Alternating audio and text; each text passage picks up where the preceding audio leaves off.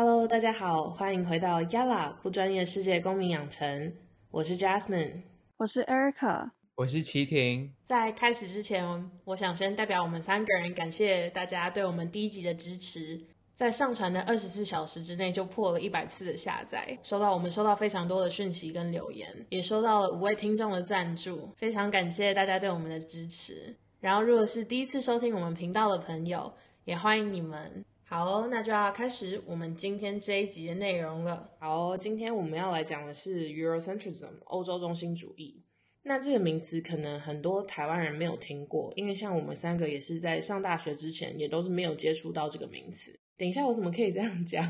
历史课本里面其实明明就有讲过。对啊，你们历史课本里面有讲到这个，因为我之前读的学校就我们真的没有特别讲到欧洲中心主义，甚至我们的历史 curriculum 都是蛮欧洲中心主义的。嗯，我们当初国中历史课本就有提到，可是我当初就是以为它是一个已经过去式，然后就是只存在那种大航海啊殖民时代的一个主义。可是上大学之后，真的去了解它，真的了解它代表什么，才发现，even 到了现代，就是日常生活中，还是一堆 Eurocentrism，就是很欧洲中心主义的一些事情存在。不只存在学术界，就是大致大致我们认识世界的整个框架，我们怎么纪年，我们怎么算经纬线，然后小至可能一些杂志，然后一些 YouTube 影片。对啊，不过讲到这个词历史，就是在一战之后，那时候大家都有读过嘛，就是一战之后民族自觉，所以就开始去抨击殖民主义。然后同时，学术界就是开始检视在一战之前可能很多欧洲中心主义的一些学术产出，然后就产生了 Eurocentrism 这个名词，去表达这些学术上的一些偏见。其实我觉得欧洲之前这样殖民是为了财富，你只有靠殖民其他地方，你才能够拿他们的 resource。那你要怎么洗脑、说服自己、说服别人、合理化自己的行为？那就是靠觉得说我们觉得自己比较好，所以我们全民应该一起来支持这这件事情。对啊，我真的觉得这就是他们在去世界各地想举好多的时候，他们就是在自我安慰说：“哦，我不是在剥削哦，我不是在压榨你们哦，就是因为我们是比较高等文明什么什么，所以我们就是有义务要来开化你们，要来教育你们。”然后我有发现，我身边的朋友都是可能来自一些被殖民过的国家的同学，他们会更会去注意到生活当中 Eurocentrism 的存在。像我有一个朋友，他叫 Lucas，然后他是 Brazilian，巴西之前就是被葡萄牙殖民嘛，然后他身上就有一个刺青，他就是一个颠倒过来的地图，因为地图本身就是欧洲跟美洲在上，在北半球，然后其他地方在下，在南半球，本身就是一件非常 political 的事情，因为大家都知道地球没有分上下，地球的东西南北都是人去定出来的，然后这些人就是当初的欧洲的一些学者。所以他当初也就是跟我说，这个刺青就是一个 political statement。但我觉得说，不是因为他们被殖民过，所以他们更会去可能仇视，或者是说会有这些怨念对于 Eurocentrism 这件事情。我觉得他们是因为有第一手经历过，说他们的财富、他们的资源、他们可能祖先的性命是怎么样的被被夺走，然后他们也继续活在这个。后殖民的被殖民过后的他们的国家，Eurocentrism 对他们的世界、他们的生活造成的伤害，他们是感受的最深的。那的确就也是现在很多拉丁美洲或是非洲的国家，他们比较在抵抗欧洲中心主义吧，就是因为他们曾经被剥削。然后，而也是因为现在这个体制对他们来说很不友善，然后甚至他们的经济或是现在的构造，就是让他们逼迫他们在维持在现在这个处境这样子。就好比说，哦，我不是说什么农农业，然后再变成工业化，再变成 service sector，就是服务业之类的。但是你要怎么期望一个农业的 society，农业的经济变成产业化的经济？When when there is no demand or when you keep demanding agricultural products from those countries. 然后我突然想到一件事情，哈，我就在找就是 Eurocentrism，然后我就看到 AP 有 World History 嘛，他们好像要让 World History start from 一四多少年之类的，反正就是大概是 Europe 开始霸占全世界那个时候开始。我看到就觉得说，哇塞，怎么会这样子？因为最近刚好上一堂就是在讲中东的课，欧洲在起来之前，就欧洲那个 Renaissance 文艺复兴之前，他们是不敢碰中东人的，因为阿拉伯他们那边的很很强很厉害，所以他们都不敢去惹他们。然后之后是因为他们有了科技或什么，他们才攻得了。还有上到就是也是在讲历史的课，就在讲说我们通常认为说欧洲到了东南亚那边才开始有很多贸易或什么的，就感觉像是欧洲促进了这些贸易，但并不是，因为其实他们过去只是 build off of 他们原本的贸易，这意思就是他们原本其实贸易什么科技或是有些已经有一些基础了。欧洲人只是过来这边，然后把他们套上他们的名字之类的，没有啊，就需要这些之后就觉得说，哎，自己好像感觉被骗了。嗯，真的。所以其实像我们所谓的世界历史，后来发现很多东西它不是世界历史，它其实就只是一个欧洲历史，或者是说用欧洲的观点去看一些历史上发生的事件。对啊，所以像什么哥伦布发现新大陆这件事情，我们以前学的方式可能就是说，哦，它是一个创举，然后它是一个世界的一个里程碑。可是现在大家就是用一个后，在一个后殖民的世界，大家是用一个非常 critical 的一个眼光去审视这件事情。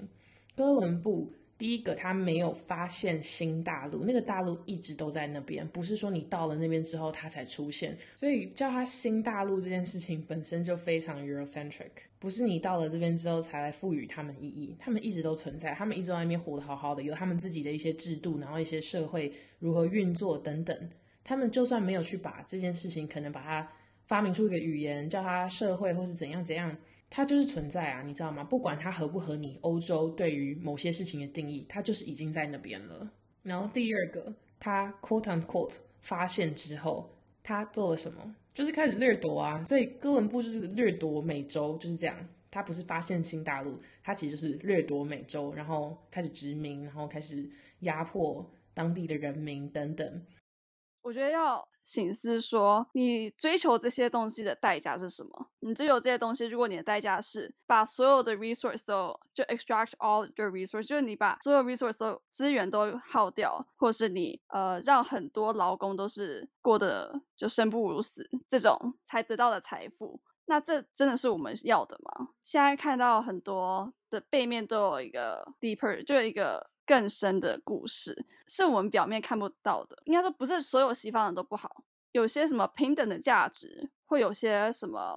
有些自由。如果这些价值是你真的觉得很重要的话，那的确可以跟他们学习。但是，我觉得要看到的是，呃，更全面的，就是你这些有没有什么代价？或者你，如果你觉得说，哦，因为他们就是很有钱，那你这些有钱的背后有没有什么代价？那在 Eurocentrism 的影响之下，就慢慢衍生出。可能欧洲的历史才是历史，欧洲的价值才是价值，所以就渐渐影响到现在的世界，变成说可能很多大家觉得是西方发明出来的价值，然后他们就变成一个很 universal，然后一个普世的一个可能平等，大家觉得平等啊、博爱啊，然后什么平权等等，他们是一种西方的价值，可是其实并不是，它就只是因为西方得到那个话语权，有点他们就有点先 claim 了这个东西，有点。先对这东西做出了定义，做出了解释，然后在学术上也是西方占尽了那个 playing field，就是都是反正他们存在感就是很高就对了，然后他们又是历史上的赢家，so they got to write the history，然后我们就现在只能乖乖的，也不是乖乖的，我们现在就是要更去 aware 到这件事情，然后就是不要很盲目去接受一些可能很西方中心的一些媒体喂养，不管是从可能广告、杂志、电影。或者是社群媒体上面的一些内容等等，就让我想到，其实这就是他们之前殖民所给那些国家的一个概念，mindset 的一些想法，贯彻的一些看法。就想到说，其实现在我们看的世界很多也都是以那些为主，说那应该怎么样比较好，或者有人觉得说，哦，那我们本来就应该统一啊，或什么，我不知道。但是我觉得更应该做的是尊重每个地区他们各自的特质。或者各自的文化，让他们那边的人有空间去自己发展、自己摸索，说自己想要什么，而不是直接灌输说：“哦，你就是要民主，你就是要怎样才是好。”他们或许认为说，可能他们的平衡点也有可能是独裁，我也不知道。但是应该要有那边的人民自己去决定，能做的应该是 empower，赋予他们那边的全民一些知识、一些能量，让他们自己去做判断，而不是直接跟他们说：“哦，你们该怎么做，该怎么做。”所以其实像我们今天在准备。要这集要讲什么的时候，刚好在脸书上看到一则报道，然后它的标题就是下说什么叛逆阿拉伯王妃剪短发拒戴头巾，然后要用时尚解放中东女性。然后我看了真的就是傻眼，然后就直接 tag Erica 跟齐婷，然后就是加一个翻白眼的 emoji，然后特别去标注他们用了“解放”这个词。Who are you to decide 这群人需要解放，对吧？他们自己也都不觉得自己需要解放，为什么你凭什么来决定说他们是需要解放的？所以我觉得这这个标题，这一个台在台湾的媒体，我觉得它就是一个非常受西方的价值单一的那种女权价值影响的一个结果。所以这也是另外一个 Eurocentrism 的展现。嗯，而且我觉得，甚至就是连发可能像已开发国家，或是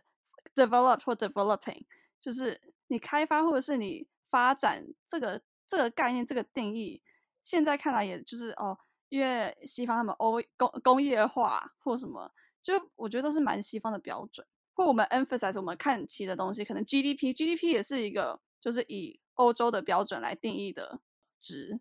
对，按你 GDP 好，你说就我之前上一堂课，然后我们在探讨非洲的一个国家是 Eritrea，是 Eritrea 好像对，然后我们那时候就说什么哦那边。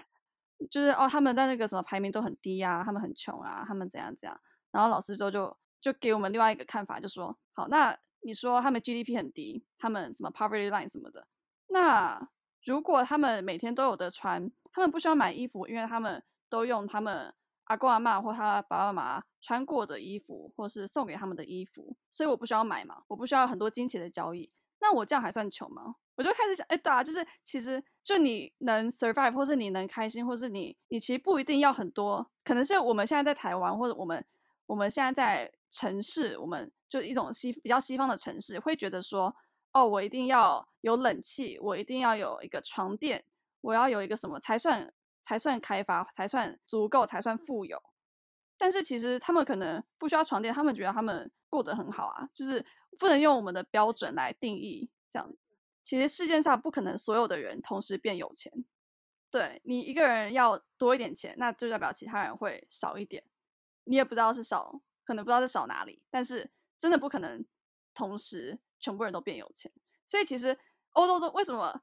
为什么这个欧洲中心主义有关呢？就是我们以这个标准，然后我们可能都认为说，哦，以发以开发中国家，他们可能有一天会变开发，但是其实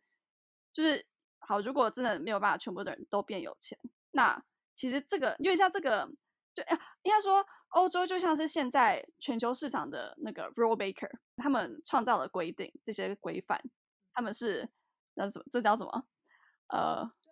，rule maker 就是 对，反正他们就是 get to make the rules。我在讲什么废话？他们创造了这个游戏，然后对那。创造这个游戏，那他们是不是会确保说他们是会一直赢下去的？那你有赢家，就一定会有输家。对，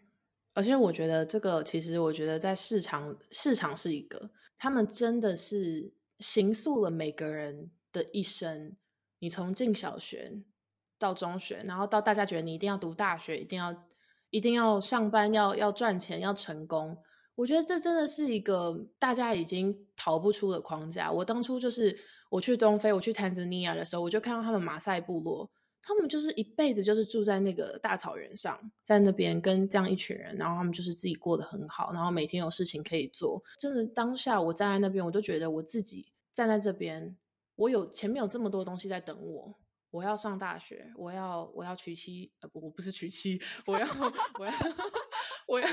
我要找到一份工作，然后。然后我要，我可能要嫁给一个人，然后我要生小孩，然后我要抚养我的爸妈，然后怎样？然后反正就是人生有好多好多事情，我觉得感觉就是整个世界都已经帮我设好了。我就是觉得很难想象，这些人他们可能不需要学我们学到这些有的没的东西，然后可能对世界也没有这么多的认识，可他们就是过在他们自己的世界里过得很好。我当下是觉得有点没办法接受我自己。的这个世界，我觉得为什么我活在这个世界，不是说我不想要，只是我会觉得世界上还有这么一群人，他们就是不被这种欧洲中心主义绑架。嗯，所以与其说我们因为民主，我们因为一些可能自由平等或是一些进步的现代化的这些观念，我们可能被解放，我们可能被教化，我觉得他们才是从来不需要被解放的那群人。齐婷，你有没有什么话想讲？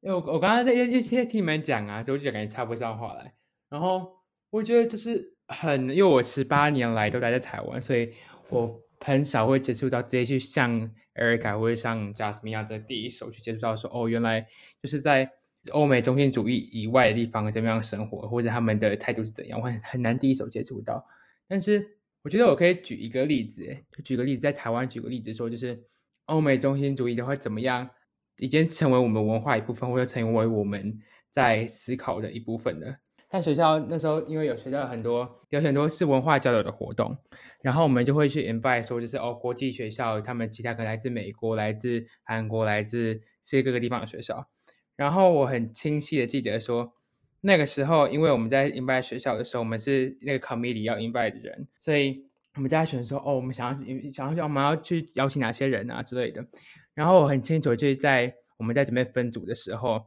大多数的人。都是想要跟你知道欧美长相的人，知道白人高加索人，对高高加索人一组。然后我们在选学校的时候，很多人也会是选是比较偏向是以美国啊或者欧洲的学校来去做邀请。那我说这个就是一个。欧美中心主义从呃媒体从该怎么讲，从电影从影视产业深入到我们生活中，然后让我们觉得说以他们为中心，所以我们想往他们靠近，想要去把他们拉到我们台湾这边来，而不是说就是以世界上你知道大家都是都是对相对台湾来说大家都是国外这种感觉来去来去跟其他国家的人互动。我想要小小的 make 一个 confession，就是当初我读。正大附中国际英语特色班高中的时候，然后我们就有一个跟正大的外籍学生交流的经验。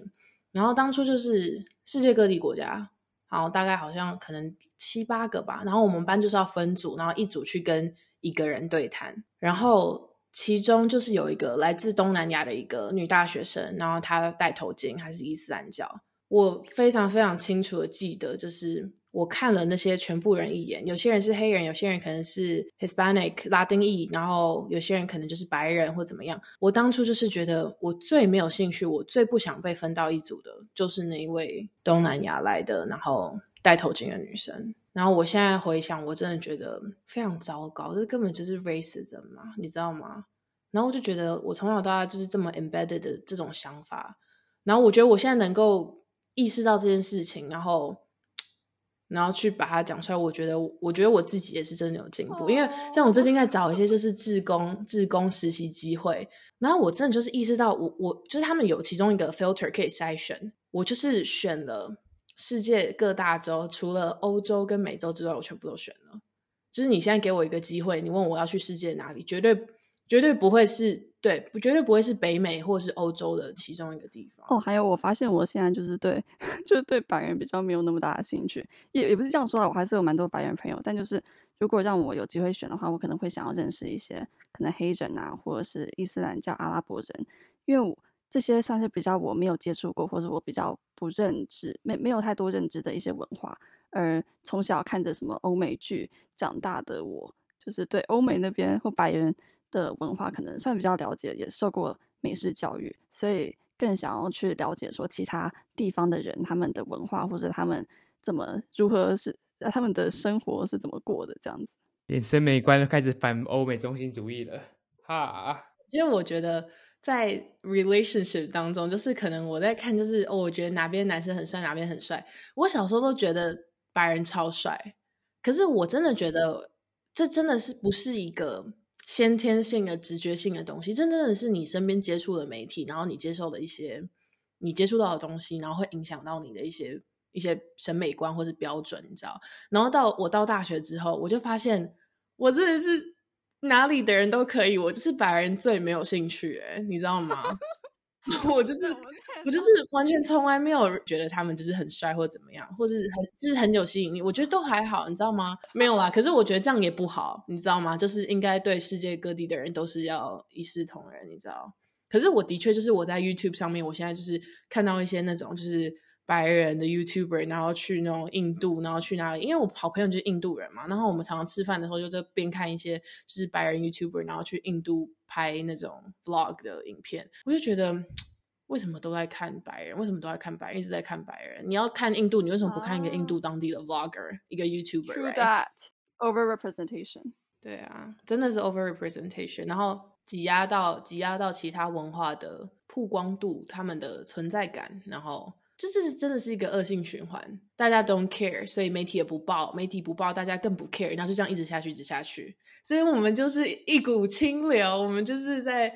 我们就是在媒体选择性报道下，我们三个大学生也就是一股清流。好了，没有啊，自己太自抬身价了。对，自己讲自己清流，我觉得可以哦。哎，我要讲就是，我上次我上次去台中玩。然后就看到一个补习班，然后它的广告就是它它上面直接写说：“你还在非洲吗？我们在欧洲等你哦。”然后这两个人，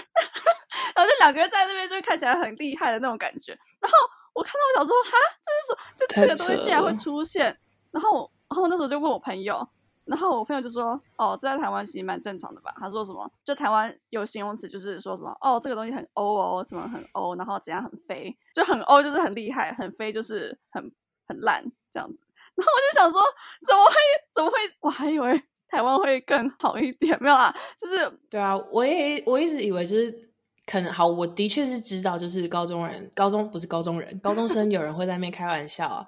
然后就是在那边就是 using the N word in like a Chinese version，就是直接用中文去把它 pronounce 出来的那个 word，you know？然后我就觉得说，哦，就是好。可是我觉得他们也的确知道说他们会用这个字，这的确是一件不好的事情。可是我觉得就跟骂脏话一样，越不行他越去讲。所以至少至少他们知道这件事，这个字不能用吧？对吧？他们至少知道说这个字不能讲。你知道吗？所以我觉得好，这至少是还可以接受的。可是的确，我觉得台湾人对就是一些可能种族方面的，或是一些这种欧洲中心主义是没有什么敏感度的。可然后我觉得这原因就是因为没有去思考我们现在一些就是认对对世界的认知，然后一些想事情的方式，跟一些为什么现为什么世界是现在这个样子，我们没有去思考它的历史脉络，还有对台湾人以外的一些族群造成的伤痛。对我我，而且我最近剖析我，我就觉得说，我我怕台湾的人就觉得说，哦，我很不喜欢台湾之类，但我其实很喜欢台湾，但是我我我，但我更希望就是台湾能够更知道自己想要什么，而不是只有跟着西方的什么潮，就是跟着潮流走。可能像我们说什么，呃，我们想要像欧洲哪个国家一样，你想要像美国一样，那其实你你有知道，真的知道美国就是他们。是怎么剥削？可能像黑人之类的，或者他们那么有钱、那么富裕，都是因为之前有黑奴的关系，种种白人至上，或是这个的组成。而且就连他们的土地，其实他们的土地也都是殖民，就可以说是殖，算是殖民，或者是跟印第安人抢来的。很有很多黑暗面，可能是我们没有看过的。就希望可以更更知足一点嘛。但我觉得，因为现代人就是比较向往金钱嘛，但金钱你要有钱，就是几乎都是从国外。引进来嘛，就希望我们可以都更知足，或是更珍惜我们所拥有的，然后更知道自己想要什么，然后也是而不是只是为了其他国家都在怎么做，对，也不一定一定要跟其他国家一样，也不一定一定要得到他们的认同。我们能自己创造一个好的社会，我们能自己自立自强，其实也不错。然后其实像之前有一个东西，其实可能大家台湾人很 care 的一件事情，非常 fundamental。然后我从来没有以这个角度去想过，就是当初好像是在讲中国跟台湾的问题，然后我就在跟艾瑞卡有这个对话，然后结果艾瑞卡就在说台湾为什么一定要进联合国？为什么大家这么想进联合国？为什么大家这么想要成为一个国家？这些都其实也是非常西方标准、西方设立建设出来的、创造出来的一个框架。艾瑞卡，你要不要 elaborate？就是你当初跟我讲的这件事情 哦。其实国家这个东西是算一九四五年才出来的，就是你有联合国之后才是哦，世界上每一块地几乎都是有一个国家。之前就是可能是帝国，可能是呃 tribe，可能是一群人住在那边，每个地方不一样。严格来讲，我们的族群算汉人嘛，汉人对国家的概念可能就比较深，因为之前算是有一个帝国，有一个国的概念。但是其实像非洲或很多地方，他们没有一个国家的概念，其实连国家这个东西都是都很行，不是理所当然的。但是我们现在认为说是理所当然，是因为我们被教育成这样子，或是我们这是我们后来才得知的。对，但我就觉得说，其实只要能过得好，或者是只要能，而且我那时候我觉得我另外一个在想的是，因为我觉得现在台现在比较是台湾就要要选。那个西方大国或者是中国这边选边站之类的，然后我就就是 美国跟中国二选一的概念。对，然后我就一直觉得说，哦，不能不能都不选吗？就是对啊，对啊，凭什么我们一定要选择？凭什么我们要继续照着大家的事、大家的规则玩？对，但我就是想说啊，你没钱是因为你需要，你需要想要买太多东西，或你想要物质上太多的东西。其实可能根本不一定，我们我们可能根本不一定需要从外面运东西进来。就如果要生存或是能过得快乐的话，其实或许这些根本不需要。一个世界经济跟全球经济体的概念是西方。真的套在全世界上面，在这之前，大家还不就是自己自己交易自己的，然后自己种自己的地，自己卖自己的猪，自己买自己的牛奶，过得很快乐，right？对啊，对。所以我觉得这这要这要，但就这要讲到说，就是就是欧洲中心主义是这样没错，然后这是世界共同贸易体，或者说就是呃，大家要世界分工，这个也是在欧洲那边欧美那边提出来的。可是我们现在既然都已经就是。照这规则玩很久，然后我们都已经在这个规则上面就制又制定我们自己的规则了。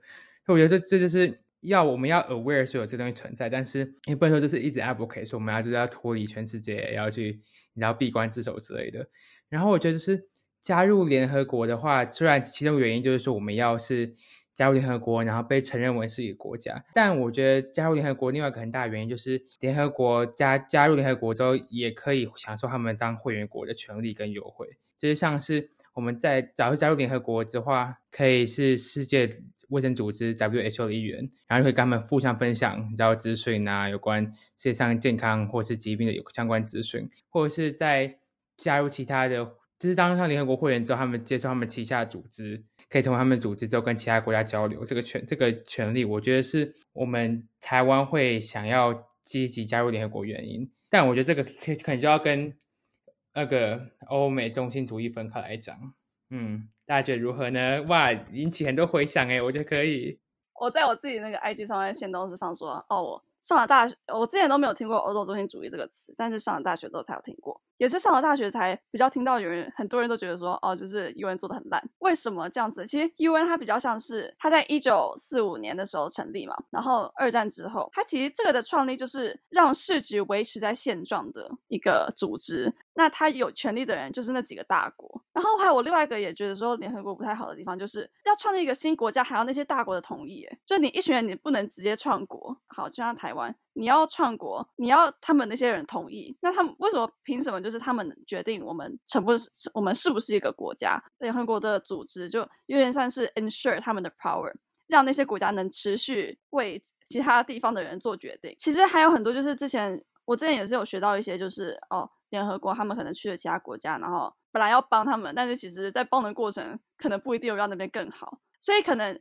好的跟坏的比起来，可能不知道到底哪一个多啦。摄入这本来就蛮难的一件事情，对。然后我觉得。哎，我刚刚讲什么？反正就，呃，你先想，我帮你做一个小结。就是我觉得好或坏，这真的没有绝没有绝对。欧洲中心主义也是一样。可是我觉得现在真的是，我们为什么要讲到这件事情？就是因为大家都觉得都是好，大家没有去看到坏的部分，所以非常的偏颇，你知道嗯，没错。对，然后，哎，我还是没想到。但我觉得你刚刚这个结论做的蛮好的。真的假的？谢喽。我觉得另外一个跟联合国有关的例子，就是它底下的 UNESCO。大家都知道 UNESCO 就在选世界文化遗产的嘛。那大家都知道台湾没有任何世界公定的、公认的世界文化遗产。可是我觉得我们可以 question 去 question 说，这个委员会他们凭什么去决定什么东西是富有价值，什么东西是有那种世界可以共同去欣赏的价值？因为我觉得他们应该 promote 的是说全世界。各个东西都有他们的美，都有他们的意义吧？为什么要有一个选拔这种这种标准，然后去选说哪个东西够格，哪个东西不够格？而且我之前其实有上一堂关于这个课，然后那个我们的老师他就是 UNESCO 的委员会之一，然后他就跟我们分享他们当年拍的那张合照，当年其实也没多远，就是两三年前那张合照，委员会的合照，真的是满山满 满山满海的白人哎，就是。完全没有，不会说完全没有，可是真的就是其他种族的人，真的是屈指可数，非常 homogeneous，非常种族非常单一的一个组成。然后 UNESCO 他们也就是有一定的一些选拔标准，然后每年有一定的一些名额，所以像是一些可能基本发展都还在努力的国家，他们怎么可能去拨经费去做这方面的一些申请，然后再加上这些委员会都是白人，所以他们一定对可能欧洲的历史会最那种自己心里会有有共鸣，然后会觉得说，对，的确这个很重要，什么东西很有历史意义等等。所以我觉得从结果上就可以看得出来，欧洲跟北美洲就是世界文化遗产数量最多的国家，可是就代表世界其他地方没有文化遗产，或者说他们的文化遗产不够格，不够。Universal 吗？我觉得真的并不是。我觉得真的是问题是出在制度上，问题出在那个委员会上，就是一堆老老的白人，然后再去评定这个世界各地的 cultural heritage site。所以我觉得，像其实台湾啊，我们常常会觉得说，为什么我们没有在联合国里面，我们没有在 UNESCO 里面，然后我们没有世界公定的、公认的一些价值或是一些身份？我觉得其实大家真的可以转念去想，问题绝对不是出在我们，问题真的是出在制度。所以我们的一些文化遗产，我们真的不是说不够好，真的是我们在制度上就已经输在起跑点了。然后讲一个跟联合国啊、什么 UNESCO 比较不相关的一个离大家生活比较近的例子，不知道这边有没有就是对时尚很感兴趣的人，可能大家都会听过 Vogue，刚刚有讲到，它就是一个时尚杂志。然后不知道大家有没有去追踪他们可能世界各地不同刊物的，就是他们不同版本的一些 Instagram account。那我当初来这边，因为我自己本身对时尚也很有兴趣，然后我想说，哦，搞不好我暑假可以去 Vogue Arabia 实习啊什么的。然后当初就看他们 Instagram，他每每个月就是会 po 他们封面照片。然后我就想说，等一下，我看对吗？就是这是 Vogue Arabia 对吧？就是怎么都看到就是我很熟悉的一些美国的一些艺人明星，然后。或者是 model 什么 Kendall Jenner、Hailey Bieber 之类的，我想说 Vogue 它在世界各地有不同版本，我以为它应该就是要就是给世界各地不同的时尚跟不同的艺术表现还有美去给他们一个舞台，结果变成一个这样大规模就是。白人 model，然后西方美、西方时尚的这样一个疯狂输出，我真的觉得好啦。不过其实时尚界本来就是一个非常 Eurocentric 的东西。你看看每年的时尚秀都办在哪里？什么米兰呐，然后什么意，反正就是意大利，然后法国，然后有的没的，你知道吗？就是时尚本身就是一个非常被西方占有、专有化的一个东西。不过我觉得这个影响到就是可能世界各地的年轻的小女生。会想要看起来跟白人一样，会想要跟他们穿一样的衣服。我觉得我自己也曾经，然后也多多少少都还在这个阶段，就是我的，我可能我眼里的美是被这个很 Eurocentric 的世界去建构出来的。可是我觉得 Eurocentrism 它可以去建构这个世界，可是在同时它也 destruct 了很多话语权，destruct 掉很多的艺术表现的机会。我觉得这个世界真的就跟被催眠一样，就是真的就乖乖的。照着他们的规则，照着他们的价值继续去运作，然后就是眼睛就是都盯着他们在看，然后都跟着他们的脚步走。然后我觉得我现在真的有在试着去挣脱这种被西方价值、西方时尚绑架的这个枷锁。可是我觉得，如果身边的人都，我觉得身边的人没有意识到这件事情的严重性，然后他们对我们建构世界的认知是多么的 destructive 的时候，我觉得我的这个 journey 会是非常非常孤单的。然后会是非常艰难的一个路，因为我觉得我就是走在路上，别人对我的看法，然后我自己对我自己的检视，我觉得种种都是在 Eurocentrism 下面一种已经下意识在操作的一些想法，我真的觉得非常可怕。对，所以我真的就是，嗯，今天讲这个真的就是很希望大家可以去看到日常生活中真的到底为什么到处都是西方好、白人好，你知道吗？我觉得真的要去 question 一下我们自己的价值观。然后去 question 一下我们自己价值观到底是我们自己的，还是别人透过各种媒体、各种软性、硬性去直接套在我们身上，直接去喂给我们的，你知道吗？嗯，但其实这个这个主意、这这个想法，或是那么多 media 一直在给我们看白人，就白人 对，这其实也会影响，就是 which is why 我可能像我们说哦。很多人会想去欧洲，或很多人想要交白人朋友之类的，就是因为我们觉得他们比较酷。他们因为我们 media 上面看到的就是他们啊。其实我觉得 Eurocentric 跟很多都蛮有关系的。其实也你要说，其实也可以跟种族那个种族歧视有关系。那其实我觉得很大一部分也跟国际政治有关系。对，但我们今天的对哦，不是，我只是刚突然想到我刚 刚忘记的东西呃，应该说我之前看一个 tweet 就说，如果美国看得到美国现在在做的事情的话，美国一定会派军队来来封杀这个国家之类的，就来来攻击这个国家。对，但就是因为我刚刚说联合国嘛，就其实很多小国犯了一点规则或什么，然后就被联合国打压，或者就被其他国家打压。但是大国犯错都没有人打压，也没有人敢，就因为他们是创造规则的人，这就又凸显就是目前。可能 UN 的 flaw，或者是目前现在全世界，就可能有些不是以为很公平，但是其实不一定那么公平的。就这样子，你可以，我们可以继续 conclusion 了。好，OK。所以今天这个主题 Eurocentrism 其实真的蛮大的。然后希望大家在听完今天这一集之后，都可以去做出更独立、更然后更批判性、更理性的一些决定，然后去真的去在这个 Eurocentric 的世界当中。去找回自己的 agency，找回自己的自主权，就是不要受潮流，不管是政治潮流、经济潮流、文化潮流、时尚潮流等等，不要去受西方的摆布。简而言之，就是崇洋媚外真的要有限度。然后在崇洋媚外之外，就是希望你可以更欣赏世界上其他的地方，因为他们就像我们刚刚举的那个 UNESCO World Heritage Site 的例子，真的不是他们不够好，真的是因为在制度下。他们没办法胜出，他们没有舞台，所以希望大家可以更主动、更积极的去认识这个世界，不要很消极的去接受一些主流媒体的报道。